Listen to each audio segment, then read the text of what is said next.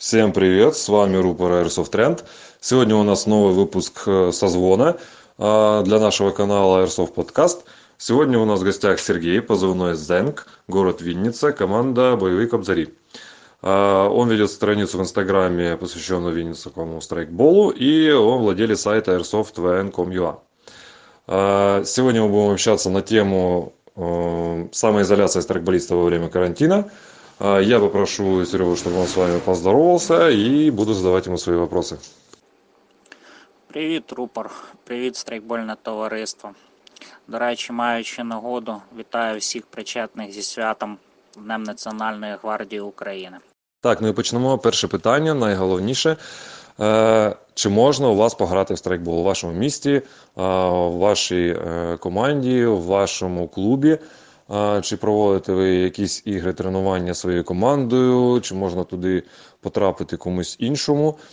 Де це відбувається, якщо ви проводите? Що для цього потрібно? Якісь е, засоби захисту від е, цього коронавірусу, якісь потрібне, щоб у людях були маски, перчатки, е, можливо, якісь е, особливі види збору людей, якщо більше 10 людей, то по різних кутках полігону. Е, розповідай про це, чи можна у вас пограти в страйкбол? Враховуючи ситуацію в країні, більшість товариства вирішила поки що не проводити збори на ігри, щоб не наражати своїх близьких та небезпеку. Е, якщо по іграх, то е, відбуваються суто командні тренування, якби міні-ігри, збори е, суто для своїх, в кому ти впевнений. А так, общих Е, якихось зборів, то на даний момент не відбувається. Е, тож ігри, які мали відбутись в цьому місяці е, з нашим регіональним організатором майстерні, також відмінені та перенесені на невизначений термін. Так, зрозуміло. Друге питання. Чи є в тебе якісь рекомендації, чим можна зайнятися людям, які залишилися вдома, нікуди не ходять?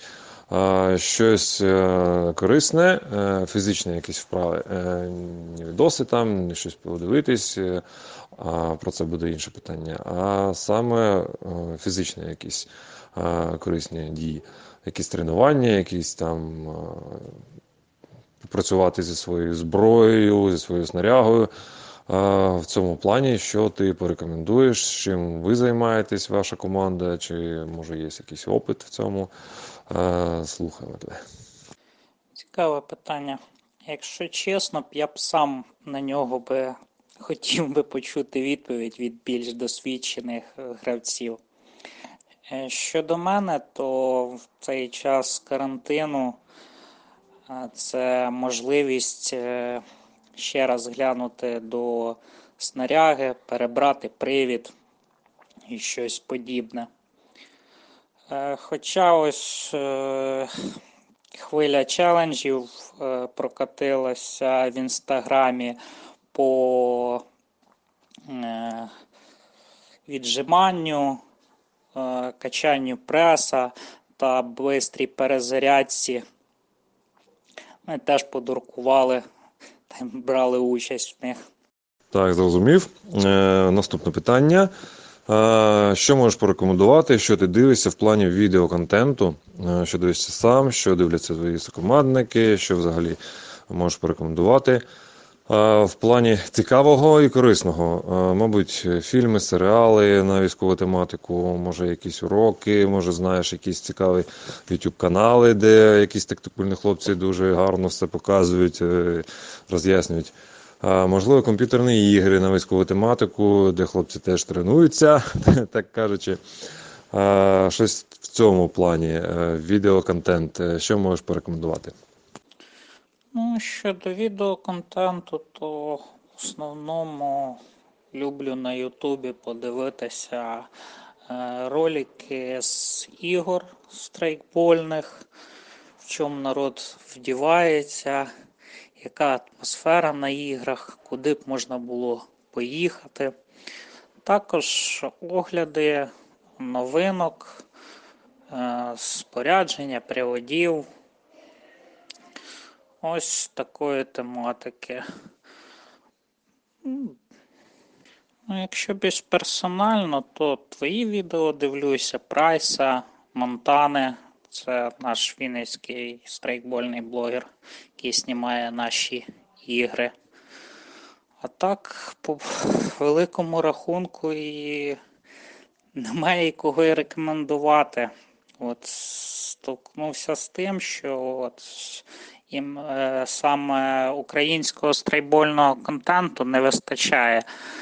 При, Приходиться рекомендувати ті ж самі розкручені е, російських блогерів Марті, Русармії і інших. Е, ну, Новачкам, які запитують, цікавляться страйкболом. А такого, щоб був якби чисто український канал, систематизований з досвідом там українських страйкболістів, то на жаль, такого не знаходив, ось чого й не вистачає. Ну а щодо ігор, то контр, калібр. Ну і персонально я то в StarCraft поігрую. Звідти й позивний. Дякую за відповідь. Сьогодні програму можемо вже закривати. Всі питання я вже озвучив. Дякую тобі, що прийняв участь. Якщо ти не проти, я буду коли інші якісь питання підіймати, буду тебе знову звати. В мене прохання пару слів, якісь побажання нашим страйкболістам, які сидять вдома, і можеш вже прощаватися з нашими слухачами. Спасибі тобі. Завжди буду радий ставити своїх 5 копійок. Ну а страйкболістам на карантині побажаю терпіння та здоров'я. До зустрічі на іграх. Приєднуюсь до твоих побажань. Ще раз дякую за участь. Слушателям, что я могу сказать? Ребята, если вы хотите поучаствовать тоже в этой программе, высказать свое мнение по этому вопросу и, возможно, поучаствовать в наших следующих, пишите в директ, мы будем общаться, будем записываться, будем добавлять ваш, ваше интервью в наш подкаст-канал и на все наши ресурсы. Всем здоровья, всем полезно провести этот карантин. Услышимся! Этот и другие страйкбольные подкасты вы можете услышать на нашем телеграм-канале Airsoft Podcast.